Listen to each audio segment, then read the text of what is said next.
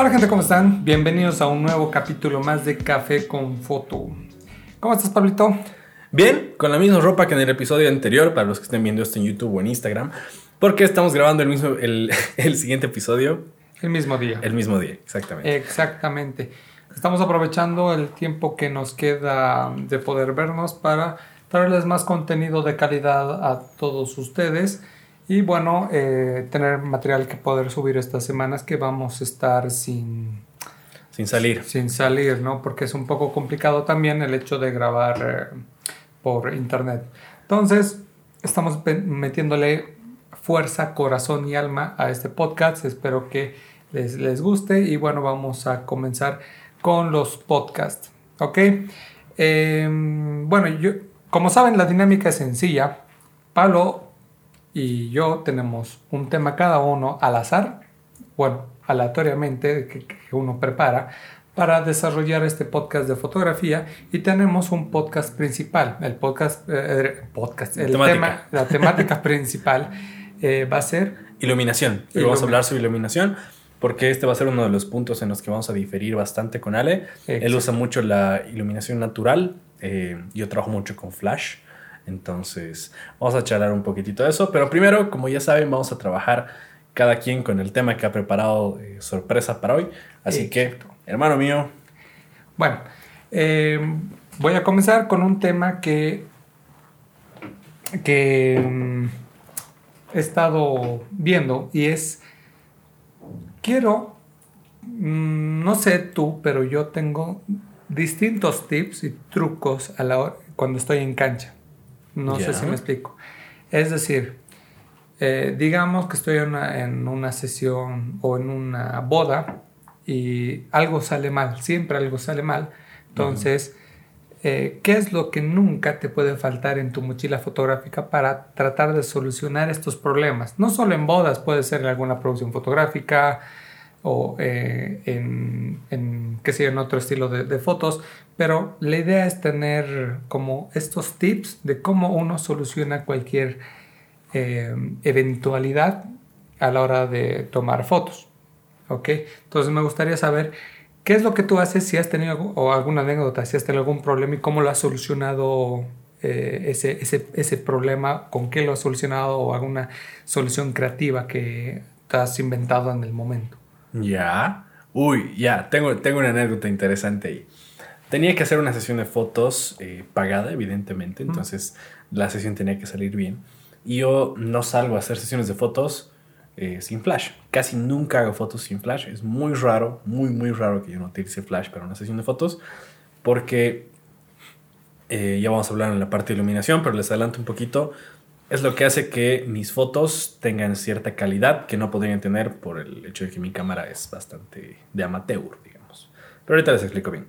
El pedo es que siempre se me rompe la montura de mi flash, la del pedestal. Entonces, media hora antes de la sesión, lo estaba probando, que funcione todo, y se rompió. Se dio en su puta madre un tornillo y se rompió. Y no sabía cómo hacerlo. Entonces agarré los clips de hojas, los que son para unir hojas. Lo.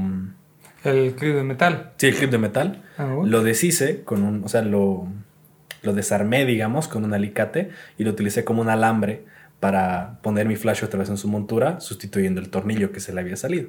Entonces, eso más cinta aislante y obviamente llevar un chingo de clips, alicate y cinta aislante en mi mochila ha hecho que el, flash se mantenga en su, en su lugar. Porque, o sea, esto surgió porque en una sesión de fotos yo no llevé asistente por tacaño, y lo tengo que decir así por tacaño, porque no, no era una sesión demasiado bien pagada. Entonces dije, no, no voy a repartir mi plata mi asistente más. Y tenía mi flash ahí a un ladito, mi, mi softbox. Eh, hizo mucho viento y se fue a la mierda. Se cayó y ahí se rompió la montura. Entonces desde ahí siempre cargo, por si acaso, en mi mochila con cinta aislante, alicate, muchos clips, scotch y tijeras. Por si y mucha creatividad y mucha creatividad, porque en realidad fue mi mamá la que me dijo como que, porque le dije, necesito un alambre, algo fuerte, intenté con pitas, intenté con, con lana y no, pues se, se cae, se, sí, se mueve. Se mueve y baila. Y es inseguro. Exacto, entonces dije, necesito algo que lo sostenga fuerte. Entonces agarré, me hice como una cadenita de alambres Luego con el alicate lo ajusté todo para que se quede quieto en su, en su lugar. Y así, hasta ahora lo tengo. Si alguien sabe, no sabe qué regalarme para mi cumpleaños, regálame una montura Bowens, por favor. Necesito una de esas. Sí, la, la montura Bowens es, es, es, dura, es muy buena. Sí, yo tengo una, una, montura Bowens. En mi caso, eh, lo mejor que puedes llevar en tu mochila es tu creatividad para solucionar problemas y cinta aislante. No sabes los apuros que te, que te salva la cinta aislante. La cinta aislante te sirve para todo. Bueno, yo en mi mochila, por ejemplo, aparte de llevar mi cámara, eh, bueno, en la mayoría, en el 80% de mis, de mis sesiones no cargo con flash, pedestal. A mí no me gusta, que ya vamos a hablar de iluminación en esa parte, pero no me gusta llevar sobrepeso, ¿no? Si puedo hacer todo con luz natural, soy yo mis objetivos principales y mi cámara. Nada más con eso hago todo y tal vez un rebotador, qué sé yo. Pero, ¿qué es lo que nunca puede faltar en mi, en mi mochila? Justamente ya dije antes, una cinta aislante, una linterna. ¿Linterna? Sí. Eh, luego, eh, es que yo soy muy creativo. Tengo un prisma. Tengo un prisma. Y, ¿qué más? Poco más y alguna cosa que se me invente por ahí. ¿Dónde se compró tu prisma? Eh, por internet, me lo hizo traer de China. me llegó dos, tres meses después de haber, hecho mi pedido. Yo pensé que se había perdido, pero más bien me llegó. Es un prisma pequeño. Eh, bueno, los accesorios mencionados ya antes los, tuve en algunas cosas. Porque yo llevo, digamos, un prisma para ser creativo. Me gusta ser creativo en mis sesiones de fotos. Entonces el prisma eh, para los que no saben qué es el prisma, el prisma es como un pedazo de cristal triangular que tú pones en el, en el objetivo de la cámara y pues desarrolla ciertos efectos. Refracta la luz. Exacto. Ciertos efectos eh, en tu foto, ¿no? Que es creativo, bonito. Eh, un tiempo estuvo de moda utilizar los prismas, por eso me lo compré. Luego tengo linterna que más salvado en muchas ocasiones al momento, digamos, de cuando yo también hago bodas y, es muy oscuro, no necesariamente tanto para mm, la, gente, ¿no? Sino lo utilizo para fotografía de producto, tal vez. En bodas tienes que hacer fotografía de producto, tal vez en los anillos, para volverme creativo. Incluso reflecto la luz con apuntando directamente mi la luz de mi linterna hacia la cámara, da efectos muy bonitos de luz. Ah, ya, para hacer como, ¿qué se llama esto? No se llama catchlight, se llama... Ah, es con light, pero sí, se refleja y, o sea, se refracta dentro del lente y genera unos halos de luz bonitos. Exacto. Como si estuvieras haciendo con el sol, digamos, en contraluz y demás, casi lo mismo. Em, me permite iluminar algunas cosas. Igual cuando estás trabajando de noche en bodas necesitas buscar cosas. Entonces tu linterna, una, yo me compré por, por internet una linternita pequeña que es de batalla. Más salvo muchas al momento de buscar eh, cosas, eh, revisar mi equipo y demás cosas. Es, es eh, importante tener una, una linternita por ahí que tengo. Luego cinta aislante que nunca debe faltar. La cinta aislante, igual una vez estaba haciendo una sesión con, con flash, box y demás, un viento fuerte y se me cayó por el viento, entonces se me, no me acuerdo que se me rompió, pero se me rompió. Entonces, ¿qué hice? Agarré mi cinta La del ingeniero. La del ingeniero, hacerlo.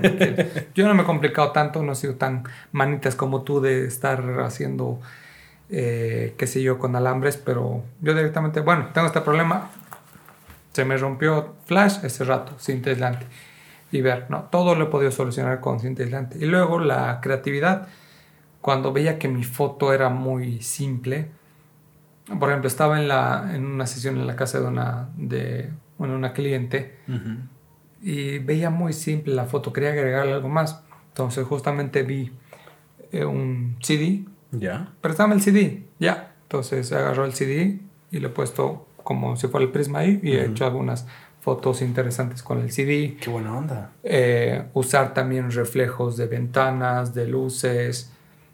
Eh, eso. Entonces, lo que mejor te define como fotógrafo en las sesiones fotográficas siempre va a haber problemas, siempre, alguna eventualidad, siempre. Lo bonito es solucionarlo de una manera creativa todos estos problemas. Sí, totalmente. Ya, entonces, yo creo que esa es una, una, buena, una buena habilidad que vas creando al momento de hacer sesiones fotográficas.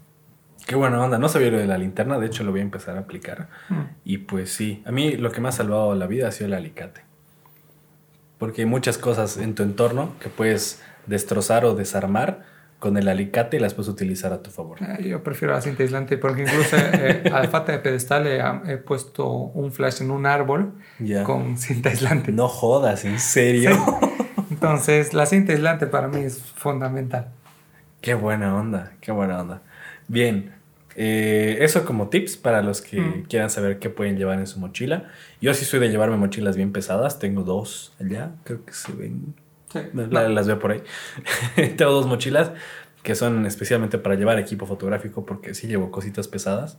Entre trípode que a veces llevo, a veces llevo mi pedestal, mi flash, lente, baterías, cargador del flash, cargador de la cámara, bla, bla, bla, bla. Justamente por eso yo no llevo flash en mi cámara de trabajo con luz natural. Sí, ahorita vamos a hablar de iluminación.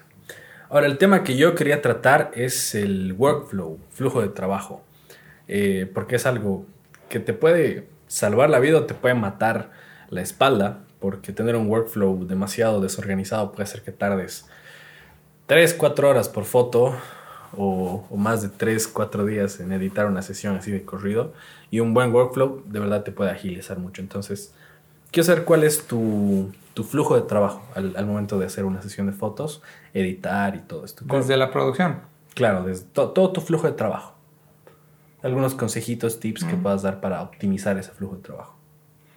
Bueno, es que yo, es que varía. Si son proyectos personales, bueno, es que no, no, no varía tanto. Bueno, mi flujo de trabajo en una sesión en general es de la siguiente manera. Como ya hemos dicho en el podcast anterior, a mí me gusta producir todas las sesiones eh, de fotos que tengo. ¿ya? Entonces yo pienso en todo, desde la idea hasta la exportación de la foto per se. Entonces, ¿qué es lo que yo hago con mis clientes y con todo, todas las formas? La idea empieza, si es un, trabajo eh, personal, yo veo la idea. Si es con cliente, yo pido a, mi cliente o a la persona que me ha contratado que me dé ideas, que me dé imágenes de referencia. Siempre pido estas imágenes de referencia para eh, saber qué es lo que quiere mi cliente. O sea, si bien me pueden explicar, ah, eh, Ale, em, quiero una sesión así, así, así y así. Ya, está bien, me puede explicar su idea, pero eh, ¿para qué me sirven las imágenes de referencia? Para yo saber o tener una referencia visual de lo que esté en su mente, porque yo no puedo ver su cabeza, ¿no? Si bien me puede explicar, por ahí la, la, cago en algo. Claro. Ya, entonces yo siempre pido o busco estas imágenes de referencia como un mood board, que son distintas eh, eh, fotografías o, o, ideas que yo, por ejemplo, lo busco en Pinterest, la, mayoría, o me las eh, dan, digamos, así que fotos que les han gustado por WhatsApp. Pero eso a mí me sirve también para dos cosas. Uno, para saber qué vestuario y asesorar a, qué vestuario se va a poner mi modelo. Y dos, para buscar una locación similar. ¿Ya? Entonces, em, yo, yo pido esas imágenes para asesorar la ropa que se van a poner y para buscar una locación similar a la idea que tienen en su cabeza. Una vez hecho eso, eh, coordinamos eh, fecha, día y hora para el maquillaje. La mayor parte del maquillaje les mando donde mi maquilladora. Si tienen una maquilladora per se, no hay problema, se, van donde su propia maquilladora, pero siempre con consejos que yo les doy. Por ejemplo, siempre maquillaje bien natural, bien neutro, porque a mí me gusta la neutralidad en mis fotos. Entonces, eh, Emily, con Emily con la que trabajo, ya automáticamente vas donde ella, tengo sesión con el Ale, automáticamente ella ya sabe cómo maquillar a las modelos. Claro. Esté ahí o no esté ahí yo presente, ya porque tenemos una buena, una buena sinergia, ¿no? Entonces se maquillan donde Emily, vemos el vestuario, la vestimos y nos vamos a la locación y empieza todo lo que es el shooting. La preproducción hasta ese punto ya está, ¿no? Luego es el shooting, la producción como tal. Nos vamos a la locación, dependiendo cuántas ideas son, cambiamos de lugar o no cambiamos de lugar. Hacemos las fotos. Eh, en la sesión ahí cambia un poco, dependiendo si la, si son tres factores. Si fotografía una, una, a esta chica, ya automáticamente sabe cuál es mi flujo de trabajo y es un poco más rápido. Si es una modelo principiante o una chica que nunca ha hecho una sesión de fotos en su vida, a mí me gusta tomarme mi tiempo para explicarle qué, qué, qué va a hacer. Esta, esta charla puede tardar o media hora o puede tardar una hora, dos horas, dependiendo. Por eso yo no tomo eh, más de dos clientes al día, o en la mañana o en la tarde. O sea, yo no trabajo por horas. Trabajo o en la mañana o en la tarde, dos al día máximo. ¿Ya? Porque me gusta darme el tiempo a, a mi cliente, explicarle todo, qué es lo que va a hacer, para que, para, justamente también para generar una conexión con mi modelo, en especial si es nueva. Claro ya si no sabe lo que está haciendo y demás. Entonces yo me tomo ese tiempo para dar un, speech que ya tengo memorizado en mi cabeza, decirle, ah, te vas a poner así, eh, la, ley de la mirada, tú puedes hacer así, necesitas generar curvas, tengo todo un speech, ¿no? Que las personas que nuevas que se quieren hacer fotografiar más o menos ya saben cómo yo voy a trabajar con ustedes. Entonces yo hago esa, esa pequeña speech. También eso me sirve para conectar con mi modelo porque en especial cuando estoy haciendo retrato, en retrato, yo me especializo en retrato, eh, se nota cuando la modelo está tensa o mm. cuando algo anda mal. Entonces, por eso a mí me gusta tomarme ese tiempo para explicarle, para conectarme, preguntarle de su vida, que ella me pregunte de la mía. Entonces, generar esa conexión para que a la hora de tomar las fotos ya no sienta esa, esa, ese estrés de estar delante de una cámara, porque una cámara puede generar estrés. A mí hasta el día de hoy a mí me causa un poco de estrés meterme delante de la cámara. Por eso no me van a ver tanto grabándome o algo por cuando no tengo que decir. Eh, entonces, a mí me causa un poco de estrés. Y como yo lo siento, también una modelo lo va a sentir. Obvio. Ya. Entonces, para eliminar todo eso, yo me tomo mi tiempo, le hablo, eh, trato de conectar eh, íntimamente con ella, o sea, no de la mala manera, ojo, porque siempre tiene que haber un respeto.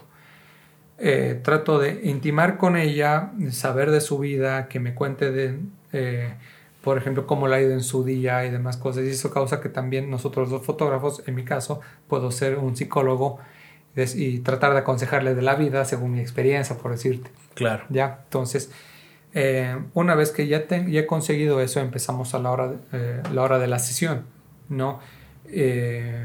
y automáticamente ella empieza a posar y demás cosas, le, doy directrices y tomamos las fotos.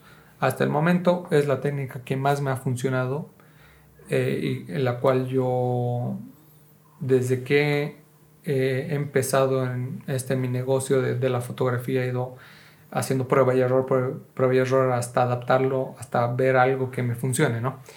Entonces, eh, a mí esta técnica me funciona, ¿no? Una vez que hago eso, nos ponemos de acuerdo o, se queda conmigo un cacho más para charlar y nos ponemos de acuerdo para reunirnos para elegir las fotos o si no eh, cada uno se va y hablamos por WhatsApp y, gestionamos ¿no? cuando eh, seleccionamos normalmente en tiempos que no sea pandemia yo siempre me reúno ¿no? con mi cliente ahora eh, tuve unas cuantas sesiones eh, lamentablemente la cosa ha, cambiado por el contacto humano, eh, por, porque estamos en coronavirus y demás. Yo les mando las fotos eh, por internet y tratamos de seleccionar vía web, ¿no? Tratando de, o sea, la única forma, el único punto donde la veo es tal vez un poco en el maquillaje y, y en la sesión después, todos por internet. Perfecto. Eso es lo único que ha cambiado. Pero normalmente siempre nos reunimos para seleccionar las fotos y luego ya seleccionamos las fotos y empieza el tema de la edición. ¿Cuál es mi flujo de trabajo en la edición? Descargo los archivos a mi computadora tengo eh, carpetas, ¿no? Eh, que son modelos, empresas, eh, ¿qué más? Externos. Externos son trabajos que no tienen nada que ver con moda, o sea, trabajos que no puedes clasificar. Ya, no sé si has tenido trabajos así que no sabes cómo clasificar, ¿no? Esos son mis externos, todos los clasifico ahí. Luego tengo eh, sociales, bodas y familiares porque alguna vez tomo fotos para mi familia. Entonces tengo ahí todo clasificado eh, y todo, cada uno con su catálogo de Lightroom. ¿ya?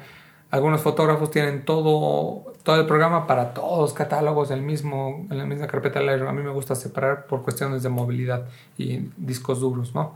Entonces cada uno tiene su propio catálogo de Lightroom. Creo uno independiente para cada uno. Entonces todas las fotos las pongo ahí y en Lightroom es donde yo selecciono eh, la fotografía. Yo trabajo con dos programas, Lightroom y Photoshop. ¿Ya? Eh, en Lightroom selecciono todas las fotos y, y en Lightroom yo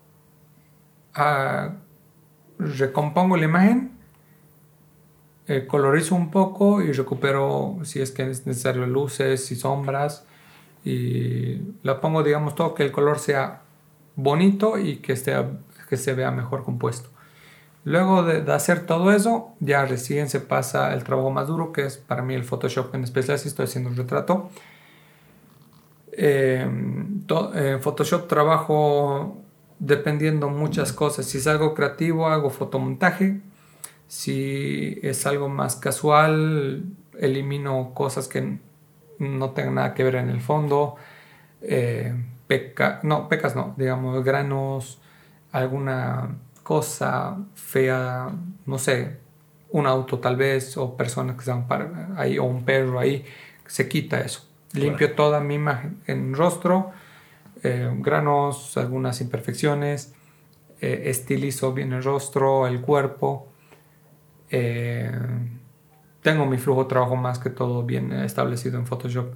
En Photoshop el primer paso para mí es limpiar la imagen, luego contornear, yo llamo contorno a no solo contornear el cuerpo, sino también el rostro, si hablo retrato también contornear el rostro Luego, separación de frecuencias, Dutch and Burn, eh, que ese es otro tema. Son, temas, lo voy a ir pasando así de largo porque son temas bastante amplios que puede dar para otro podcast completo. De hecho que sí. En Dutch and Burn, eh, que son luces y sombras, eh, colorizo de nuevo la imagen y reduzco la imagen para redes sociales, la exporto y luego todo lo uno en una carpeta del cliente y se la mando. Si es para mí, subo a redes sociales. En teoría, ese sería, en resumen, ese sería mi, mi flujo de trabajo desde el principio hasta el final, desde la idea principal. En resumen, obviamente, porque esto se puede ampliar mucho más. Claro. Hasta el exportar para lo que es redes sociales. Si tienen alguna duda o consulta sobre todo este tema, nos pueden seguir en nuestras redes sociales. A mí me pueden seguir en Instagram como ale barra baja sat barra baja foto con ph. A Pablo lo pueden seguir con como Pablo Villarroa barra baja foto con ph también. Y al podcast como arroba café, con, foto, en todo lado. En Instagram, en Spotify, en Apple Podcast, en YouTube, en todos lados estamos como café con foto también. En, y todas estas dudas, si tienen alguna duda o consulta de los, los, temas que estamos hablando, nos pueden escribir a Café con Foto o a nuestros Instagrams correspondientes. Exacto. ¿Ok? Entonces, más o menos es lo que te contaba. Todo este es, mi flujo de trabajo. Em, ¿Tú, cómo, eh, cuál es tu flujo de trabajo? Yo te cuento que recién nomás, hace un año, año y medio, he desarrollado un flujo de trabajo ya mm. bueno, digamos, a partir de que eh, me empezaron a llegar bastantes preguntas de clientes. Em, ¿Cuánto cobras? ¿Cómo es la sesión? ¿Cómo hacemos? ¿Dónde se hace? ¿Quién elige qué? Todo. Y dije, es imposible físicamente para mí responder a todos porque la respuesta es la misma. Entonces me elaboré un PDF en el que está todo. Que eso igual lo, lo, aprendí de una fotógrafa que se llama Liz Pinto, creo que es colombiana. Eh, ¿O Liz Pinto? No, no estoy seguro que es, pero tiene un acento bonito. Eh, no sé, Ecuador. Lo vi con Liz Pinto. Se especializa en bodas, ¿no? Sí, sí, y tiene un flujo de trabajo muy, muy interesante. Entonces me inspiré en eso y lo que yo hago a partir de malas experiencias que tuve es antes de la sesión de fotos siempre reunirme con mi cliente. Un día antes, dos días antes. Prefiero no hacerlo al día de la sesión para no sobrecargar de información mi modelo. Em, le explico, la sesión va a ser así, la sesión tiene estas características, van a ser tantas fotos, está el precio y se firma un contrato. En el contrato se especifica todo lo que pasa si yo la cago, todo lo que pasa si el cliente la caga, cuándo se entregan las fotos, cómo se entregan las fotos, cuántas son, para qué finalidad van a ser utilizadas. Y no mata soldado. Exactamente. Entonces, ese contrato me ha salvado de muchas cosas, pero lo he elaborado a base de que me pasen muchas huevadas también. Se firma el contrato y a partir de ahí yo desarrollo una temática. Tengo un, un PDF aparte que es de temáticas, donde yo les explico a mis modelos qué temáticas son las más comunes, si es que no tienen ideas, porque nunca falta un modelo que te dice, quiero fotos contigo, pero no sé qué, así, tú, tú, dime qué hacer, digamos. Entonces, para esos momentos tengo un, un, PDF en el que les explico, ¿no? Puede ser una temática por colores, puede ser una temática por emociones, podemos inspirarnos en una escena de alguna película, podemos inspirarnos en canciones, eh, puede estar en función a la locación, puede estar en función a contrastes, texturas, etcétera, etcétera. Tengo un PDF, debe ser unas 14 páginas de puros ejemplos, donde explico las temáticas que hay y a partir de eso recién se escoge la, la locación, porque si me dice quiero una foto que la temática sea de elementos, por ejemplo, que me ha pasado, agua, fuego, etcétera, la locación es diferente, así fuera una sesión de, no sé, por ejemplo, de una temática eh, cumpleañera, por ejemplo, por decirte algo, o navideña, yo qué sé. Una vez que se determina esto, yo le doy algunos consejos a la modelo para que se vaya preparando mentalmente para la sesión. El que siempre les doy es que practiquen sus miradas y sus poses frente al espejo, porque este temor que tú dices de la cámara se da cuando tú no sabes cómo te estás viendo del otro lado. Sí, pero a veces ellos no lo van a hacer. A veces no lo hacen, pero siempre es bueno recomendarles que lo hagan. Así lo hagan en la noche antes de dormir cinco minutos, ya les ayuda. Entonces el hecho de que tú te mires al espejo y hagas caras y hagas gestos y hagas poses, hace que cuando yo, fotógrafo, te diga a ti, modelo, ponte así, ponte así, quiero que me mires de esta forma, la modelo ya se acuerda cómo se ha visto ella en el espejo y qué ha hecho para verse bien. Entonces... Mucho también depende de la dirección del fotógrafo. Claro, Claro, lo que yo trato de hacer es que ellas mismas mm. sepan cómo se estén viendo sin ver la foto. Luego les muestro la foto y les explico. Aquí se ve mal, esto tienes que hacer, esto tienes que cambiar y bla, bla, bla. Pero la idea es que ellas desde su mente ya sepan cómo se están viendo el otro lado para eliminar ese nerviosismo. Luego, eh, el día de la sesión trato de hacerlo lo más ameno posible. No me gusta... Música. Eh, Sí, musiquita, charlar, bromear. Yo tengo mi parlante. Yo siempre, sí, igual. y lo que hago es siempre les digo, y esto es algo que yo lo manejo como, como filosofía de vida, no estamos haciendo una sesión de fotos, estamos jugando a hacer una sesión de fotos. Ahora te explico. Cuando yo hacía teatro, eh, mi profesor de teatro, que es una persona que ha marcado mi vida por completo, me decía, tú no estás actuando, estás jugando a actuar. No estás haciendo teatro, estás jugando a hacer teatro. Porque cuando eres niño y tú juegas a hacer cosas, juegas a ser superhéroe, juegas a ser pistolero, juegas a ser astronauta, te preocupan tan poco los detalles y te preocupa el meterte en la experiencia de jugar, que todo lo demás se hace solo, todos los detallitos de, puta, estará bien mi capa, estará bien mi polera, estará no sé qué, vale madres porque estás concentrado en jugar a hacer las fotos. Entonces, cuando eres niñito, bueno, cuando eres más chango y, y juegas a tomarte fotos en tu cuarto y la pasas bien, las fotos salen más naturales. Claro. Entonces yo hago eso con las modelos. Les digo, la mejor forma para que salgas bien en las fotos es que no te importe si estás saliendo bien en las fotos. Y jugamos a hacer fotos. Entonces charlamos, bromeamos, reímos. Eh, y esta confianza con las modelos se traduce en una experiencia muy buena del cliente.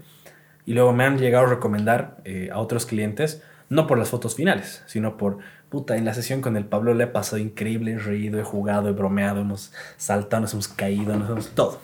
Entonces, para mí esa experiencia de cliente es clave. Luego, eh, ese mismo día, sí o sí, ese mismo día escogemos las fotos, porque yo quiero tener la visión fresca de mi modelo de las fotos que hemos hecho. Entonces yo le doy mi cámara, le muestro dónde están los números de cada foto y le digo, me vas a ir dictando las fotos que te gusten. Y no sé, salen 15. Entonces le digo, ok, tu paquete de fotos son, no sé, 10 fotos. Escógete de esas 15 las 10 que más te gusten. Y a partir de ahí ya yo edito las fotos que ya me ha dicho, porque ese día en su visión, en lo que hemos hecho, en toda la experiencia de la, de la sesión, ella sabe por cómo se ha sentido, por cómo se ve, por cómo refleja lo que estaba sintiendo, las mejores fotos. Entonces yo prefiero hacerlo ese mismo día. Si es que realmente no se puede, les mando las fotos, pero les pido que lo hagan lo más rápido posible, porque quiero tener esa visión fresca. Y luego ya, eh, en cuanto al flujo de trabajo en edición, eh, casi lo mismo que tú. Tengo una carpeta que se llama personal, luego tengo fotografía, ahí tengo retrato, producto, documentación. Documentación es eso que tú decías que no tiene, no tiene eh, cómo categorizarse, digamos. Entonces ahí tengo, yo que sé, bodas, eh, fotos de mis, de, algunas huevadas que hago. Paisaje, paisajes, street photography, yo que sé. Entonces lo tengo en documentación. Luego tengo eh, conciertos, porque al principio empecé fotografiando conciertos. Entonces tengo ahí su, su carpetita eh, y mi logo, mis paquetes, mis PDFs, mis cotizaciones y todo. Y dentro del retrato lo que hago es le pongo un número a la sesión y el nombre. Porque ¿qué pasa? Si yo hago una sesión de fotos a, eh, no sé, Perico de los Palotes es la letra P. Si después de tres meses yo hago una foto a Andrea, lo que sea, se va a ir hasta arriba, ¿no ven? Las carpetas. Y se pierde el orden. Entonces yo lo que pongo es 0, 1, Federico Los Palotes. 02, Alejandro Azad. 03, Pablo Villarreal. Y así se va armando un orden. Entonces tengo, si sé que es una sesión antigua, me voy hasta arriba. Una sesión reciente debe ser la última. Y así no se me jode por los nombres. Y dentro de cada carpeta tengo los originales, el catálogo en Lightroom para cada, para cada sesión y las fotos editadas, digamos. Y en Lightroom igual, lo, las voy escogiendo en función a, a lo que me ha hecho la cliente si hay algunas que yo quiero trabajar por mi parte que la cliente no ha querido y yo las puedo subir a mi feed, eh, está especificado en el contrato que lo puedo hacer, porque los RAWs son propiedad del fotógrafo y las fotos editadas son propiedad de la modelo. Entonces con mis RAWs yo puedo hacer lo que me dé la gana. Y, y mientras se le entrega a la cliente sus fotos editadas, todo está perfecto. Entonces me reservo las que son para entregar y las que puedo usar yo en mi feed. Se, las, las edito en Lightroom, hago el revelado y todo. De ahí mismo las mando a Photoshop cierro Photoshop porque todos los cambios se me guardan en Lightroom y exporto desde Lightroom. Y ya luego, pues entrego las fotos. Interesante. Creo que la diferencia entre tú y yo eh, es más a la hora de la producción. Sí, totalmente. Esa es la diferencia. Yo tengo otra. Bueno, cada uno en su experiencia ha ido puliendo, ¿no? Claro, y tiene su visión, ¿no? Su visión. Pero hablando de producción, ahora sí ya metámonos de lleno al, tema principal, que es la iluminación, porque es uno de los factores que más determina el estilo del fotógrafo. Eh, como mencionábamos, Ale trabaja con fotografía natural, con fotografía con luz natural, perdón, y yo trabajo mucho con flash. Eh, tengo solo un flash, entonces siempre trabajo con el mismo. Eh, pero contanos, Ale, ¿por qué luz natural? ¿Por qué no llevas flash? ¿Cómo cómo desarrollas tu estilo, cómo juegas con la luz natural que es tan jodidamente difícil de controlar y, qué consejitos darías para hacer fotografía con luz natural. Empecemos desde un principio. Em, yo cuando estaba empezando en la fotografía, o sea, cuando ya tuve mi primera cámara y demás cosas, cometí el error de invertir demasiado a eh, en o sea, invertir más de lo que mis posibilidades estaban. Ya comprar flashes, rebotadores, todas esas cosas. Quería ser pues el mero, mero fotógrafo y pensé que teniendo más me iba a ver más profesional. Grave error, porque me di cuenta al especializarme en luz natural, me di cuenta que si tú controlas la luz natural de tu entorno, puedes hacer lo que quieras y puedes gastar lo menos posible más que todo utilizado luz natural por comodidad. Como habrán visto en los podcasts, yo a mí no me gusta eh, complicarme la vida. Lo que estamos hablando en el podcast, el podcast anterior de, de buscar estrategias uno por uno y demás cosas. Yo soy muy rápido, por eso no me meto a YouTube, porque mucho esfuerzo y demás cosas. A mí yo voy al directo al grano. Me gusta simplificarme la vida y prestar atención en lo que realmente tal vez importa. ¿Ya? Entonces, una vez que yo me compré todo este equipo fotográfico, mm, no lo utilizaba mucho. Entonces decidí, bueno, además que cargar con, y te entiendo, dos mochilas, pedestales, el flash, eh, accesorios, controlador del flash, pilas, baterías. Te mata la espalda. Y llevarlo en moto, que ambos manejamos moto, es un desmadre más. Te mata la espalda. Y aunque estés con, con asistentes y demás cosas, es fregado. Sí, es jodido. Y yo no trabajo, soy muy reacio, no muy reacio a tener asistente, pero es muy difícil a mí verme con asistente, entonces, aparte porque soy muy perfeccionista, entonces todo lo tenía que llevar yo y demás cosas. Entonces llegué a un punto de decir, no, basta. Ya me estaba matando mi espalda, necesito hacer otra cosa. Entonces yo me adapté. Ok, voy a especializarme en luz natural. Entonces tuve que entender cómo actúa la luz. Eh, clases básicas de foto. La iluminación se divide en dos tipos de luces, luz suave y luz difusa. De luz dura y luz suave. ¿No? Sí. Entonces, cuando entiendes eso, y te especializas con luz natural y analizas tu entorno, incluso puede ser artificial. Esta misma luz que, está, que nos está iluminando ahorita es luz natural, es luz del entorno. Obviamente es artificial, pero es del mismo entorno. Entonces yo puedo jugar con esta luz aunque sea de noche y ver. Lo, que más, lo, más importante es saber controlar tu cámara, ya para especializarte en luz natural. Entonces yo me especializo eh, en luz natural por el simple hecho de que no me gusta complicarme la vida. Ya por ser más simple, para estar evitándome cargar con demasiado equipo y demás cosas. Ahora, si la producción realmente lo necesita, por decirte, estoy haciendo un beauty que necesito muy buena iluminación, ahí recién llevo todo mi material al estudio, eh, monto mis luces, hago prueba y error y demás cosas. Claro. Sí, o sea, si la situación lo requiere, utilizo flashes. Sé usar flashes. Pero algo que aprendí con la luz natural es que si tú ya controlas tu entorno y la luz del entorno, te es más fácil usar flashes. Porque ya sabes cómo va a actuar. Ah, entonces ya puedo mantener mi flash acá, va a rebotar acá y así. Por ejemplo, ayer, sin muy lejos ayer, estaba en una sesión de fotos con una de mis modelos de emergencia de modelos. Estábamos tomando fotos y la luz entraba por la ventana. Entonces yo quería hacer un backlight, pero también la quería iluminar el rostro, pero haciendo contra, ¿qué hago? Entonces lo que hice fue acercarle a una, a una puerta blanca. Entonces la luz del sol venía por la ventana hacia el backlight, rebotaba por la puerta blanca en su rostro. En su rostro y ya tenía dos fuentes de luz. Hmm. Entonces, eso es un claro ejemplo de que no importa el lugar donde estés, sino saber controlar la luz. Y cuando tú controlas la luz, puedes hacer de todo, ya puedes utilizar cualquier fuente de luz que quieras. Sabes la diferencia entre luz dura, luz difusa, cálida, fría, y puedes imaginarte. Entonces yo, yo, yo lo veo de esa manera. Em, si sabes controlar la luz de tu entorno, que es gratis, puedes controlar cualquier otro tipo de luz que ya te puede ir costando más. Entonces, el mejor consejo que yo puedo dar a fotógrafos que están iniciando es justamente eso, que se especialicen con luz natural. Uno, porque es gratis y no van a tener que estar gastando en un principio todo. Y luego poco a poco ya ir si la situación lo requiere y si les gusta más una cosa que otra ya pueden ir invirtiendo en flashes y demás cosas. Entonces es una de las razones por la cual eh, yo, yo me manejo en este entorno de luz eh, en el entorno de iluminación artificial. Incluso yo he recreado un estudio con luz natural. Wow. Una de mis fotos parecía hecha con luz de estudio, un beauty, pero era simplemente una ventana y un rebotador, nada más. Qué chingón.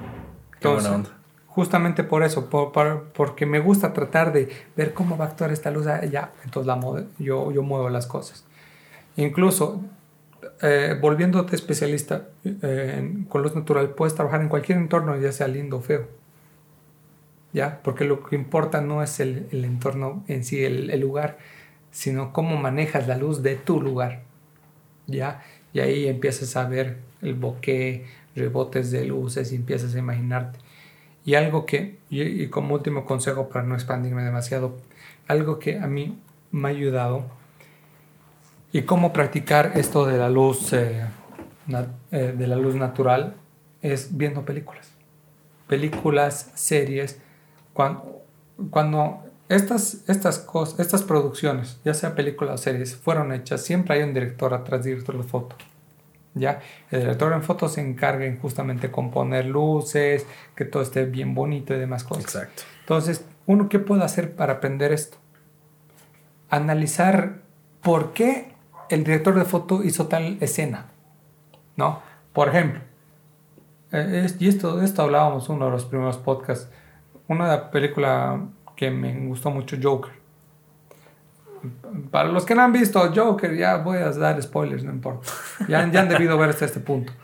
Pero hay una escena final donde eh, Joaquín Phoenix está fumando un cigarro y hay en un cuarto blanco y se ve su expresión bien jodida, así bien expresiva. Yo me quedaba con esa escena en mi cabeza, wow, ¿cómo la replico? Entonces mi cabeza está analizando el director de foto tal vez utilizó este lente y tal vez eh, utilizó tales fuentes de luces. Entonces te empiezas a imaginar y, a la hora cuando tú, a ti te toque, digamos, hacerle fotos a una modelo, tú te acuerdas de eso y tratas de recrearlo y así aprendes más. Totalmente. ¿Ya? Pero en mi caso lo que yo hago es que trato de recrear con los natural. Qué jodido. Y así aprendo mucho más, mucho más y mucho más. Y dijo, ah, no, no me ha salido tal cual, pero me ha, salido otra cosa. Y tal vez más interesante aún. Claro. Por, eh, a mí me gusta jugar así con mis sesiones. Por ejemplo, ayer eh, mi modelo me demuestra, ah, estas son las ideas que tengo, quiero hacer esto. Muy bien, lo vamos a hacer. Em, hicimos algo en base a su idea, pero esta vez dije, no, le voy a dar un toque. Y si bien la luz estaba eh, entrando por sus cortinas, le causaba unas sombras así bien contrastadas por su rostro y se veía interesante. dije, ah, ¿qué te? ah, mucho mejor. Entonces, experimentar con la luz te da posibilidades infinitas de creatividad y de, de llegar a esta toma única ¿no? que quieres hacer. Entonces, más que todo, por eso me he especializado en luz natural. Uno, por vago, porque no quiero eh, estar cargando demasiado, demasiada mm, equipo. Y dos, que me, mm, al especializarme con luz natural puedo aprender mucho más y puedo eh, tratar, es como un reto personal mío, ¿no? Tratar de recrear algo de la nada, ¿no? De lo que tengo al ambiente. Es mm, creatividad pura. Hace poco hablábamos de cómo solucionar un problema. Lo mismo puedes hacer tú. Eh, solucionas algo con la luz. Claro. Y yo siempre también pienso en cómo voy a editar después y, y demás cosas, ¿no? A veces subo expongo y luego un post. Entonces es un aprendizaje continuo el momento de utilizar la luz natural y, llega a tal punto de que me he enamorado de la luz natural y casi el, me animo a decir, el 90% de mi trabajo está hecha en luz natural. Casi el 90%. Qué jodido. Ahora, basta de mí. Quiero saber tú por qué utilizas mucho equipo que mm, no, no te envidio utilizar tanto equipo de foto. Mira, eh, creo que una de las principales razones es por limitación de equipo. Puede sonar contradictorio porque tengo equipo. Pasa que tengo un buen flash, es un, flash que, me ayuda bastante. Eh, te voy a contar la anécdota. Yo tenía que hacerle una sesión a una de mis mejores amigas, que se la debía a la... Katy. Katy. una de nuestras yuppies. y yo llevé de asistente a un amigo, a Richie, Richie Capriles, un, saludo si nos estás escuchando. Y llevé mi flash, así, por, por pura, así de, mm. ¿sabes qué? Se va a hacer tarde, capaz la puedo iluminar. Y no sabía realmente usar muy bien mi flash. Él me enseñó una función en el flash que se llama High Speed Sync, sincronización de alta velocidad. Lo que haces con ese ajuste es que tú con la velocidad de obturación controlas la, exposición del fondo y con la apertura del diafragma controlas, controlas la exposición de tu modelo. Entonces si disparas eh, con una apertura de 2.8 y el diafragma está en un operativo 1000, tu modelo está iluminada y el fondo sale oscuro. Y es un estilo que yo había buscado mucho, porque me gusta mucho ese estilo, eh, porque transmite mucho dramatismo en la foto. Resalta mucho la modelo y la saca mucho del fondo. Y una gran limitante que yo tengo con mi cámara, porque mi cámara eh, es bastante básica, si bien tengo un buen lente, mi cámara en sí, el sensor es muy básico, eh, mis fotos no tenían la nitidez que yo estaba buscando. Y al utilizar el High Speed Sync, existe algo en la fotografía que se llaman Bright Pixels, que es como que, como que los píxeles tuvieran más definición por estarlos iluminando con luz artificial de manera directa. Entonces, una vez que yo descubrí el maravilloso mundo del High Speed Sync, dije, no más, aquí me quedo y voy a empezar a usar flash en todas mis sesiones. Y esa sesión me encantó, el, tema del color y la luz, porque justamente yo batallaba con algo que tú dominas muy bien, que es eh, la luz en el rostro. Eh, yo lo que hacía era que quería poner a la modelo de, con, el sol en la nuca, pero el, rostro me quedaba en sombra.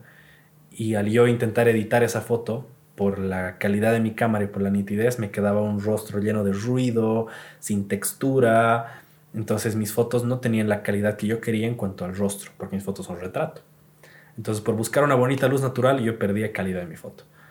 Y esa luz la he logrado recuperar con el flash. Entonces lo que yo hago en casi todas mis sesiones es buscar luz de sombra, o sea, estar bajo sombra, pero con la luz del sol dando ambiente y tener el flash directo a la modelo eh, en un ángulo de 45 grados para iluminar más un lado del rostro que el otro. Eso le da volumen. Tengo mis bright pixels el fondo se oscurece un montón, lo que ayuda a que mi modelo resalte más que el fondo, entonces el fondo me puede valer madres donde sea. Casi siempre me fijo solo en los colores, no en el fondo en sí, porque mi modelo va a resaltar.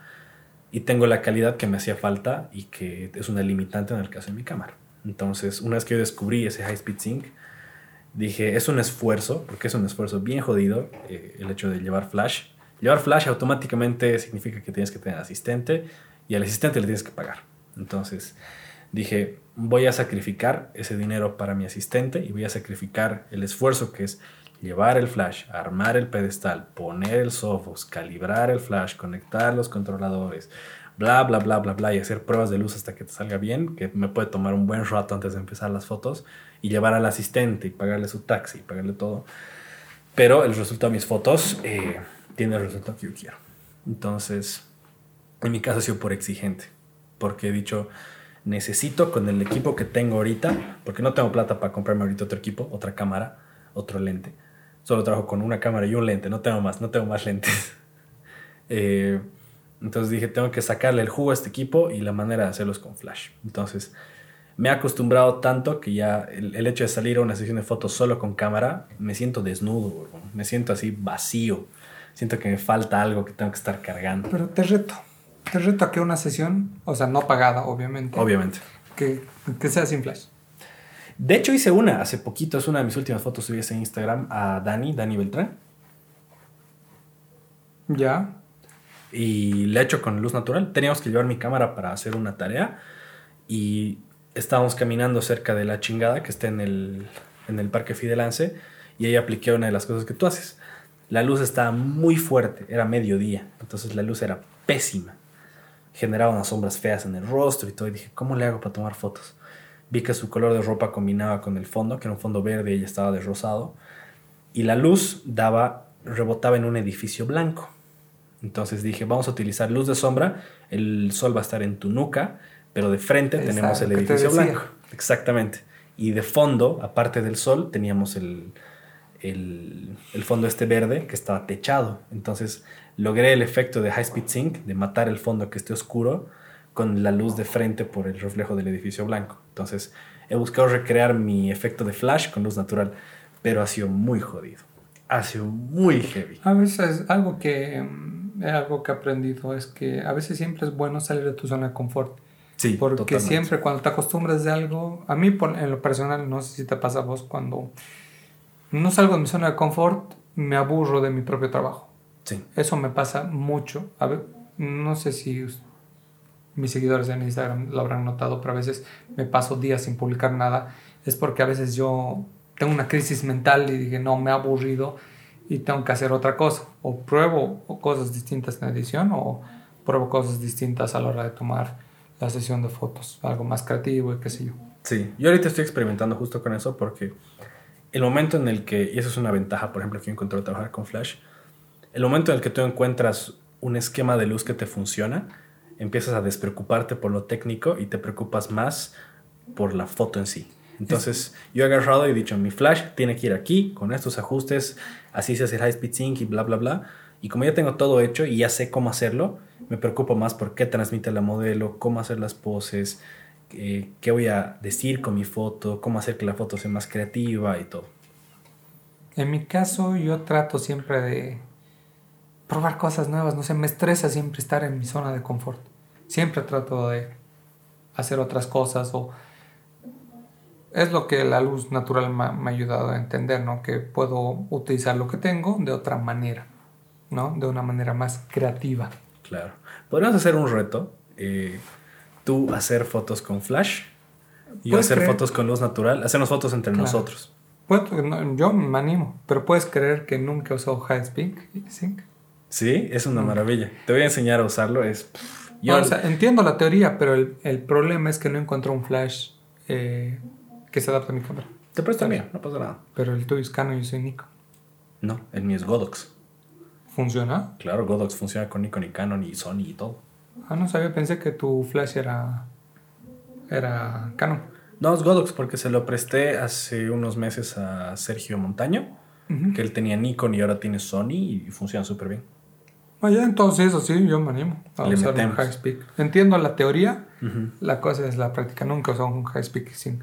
Yo le agradezco la vida a Richie, a Ricardo Capriles por enseñarme a usar eso, porque eso ha cambiado. Desde ese día, desde esa sesión de fotos, mis fotos han cambiado así drásticamente. Solo por saber apretar dos botones de mierda, te juro que cambia el flujo de trabajo.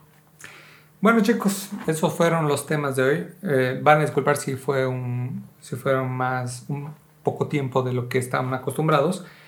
Pero bueno, se hace lo que se puede. Espero que les haya gustado. No se olviden, chicos, seguirnos en nuestras redes sociales. A mí me pueden seguir como ale barra baja asad barra baja foto con ph. A Pablito le pueden seguir con como Pablo Villarro barra baja foto con ph también. En Instagram eh, profesional y mi Instagram personal es Pablo Villarro barra baja raw también. Para que vayan a ver ahí mis, mis cosas. No se olviden seguirnos a arroba café con foto en todas las redes sociales, chicos. Muchas gracias por estar ahí presentes, eh, los buenos comentarios que nos están eh, dando. Por su buena retroalimentación. Eh, nos déjenos, sí, déjenos preguntitas, déjenos temas de los que les gustaría que hablemos, porque al final este contenido es para ustedes, es para que ustedes puedan aprender y sacarle el jugo a todo lo que Ale y yo sabemos. Y eso, gracias por escucharnos, gracias por estar aquí presentes con nosotros y nosotros nos vemos en el siguiente podcast. Gracias chicos, nos vemos. Chao, chao. Chao.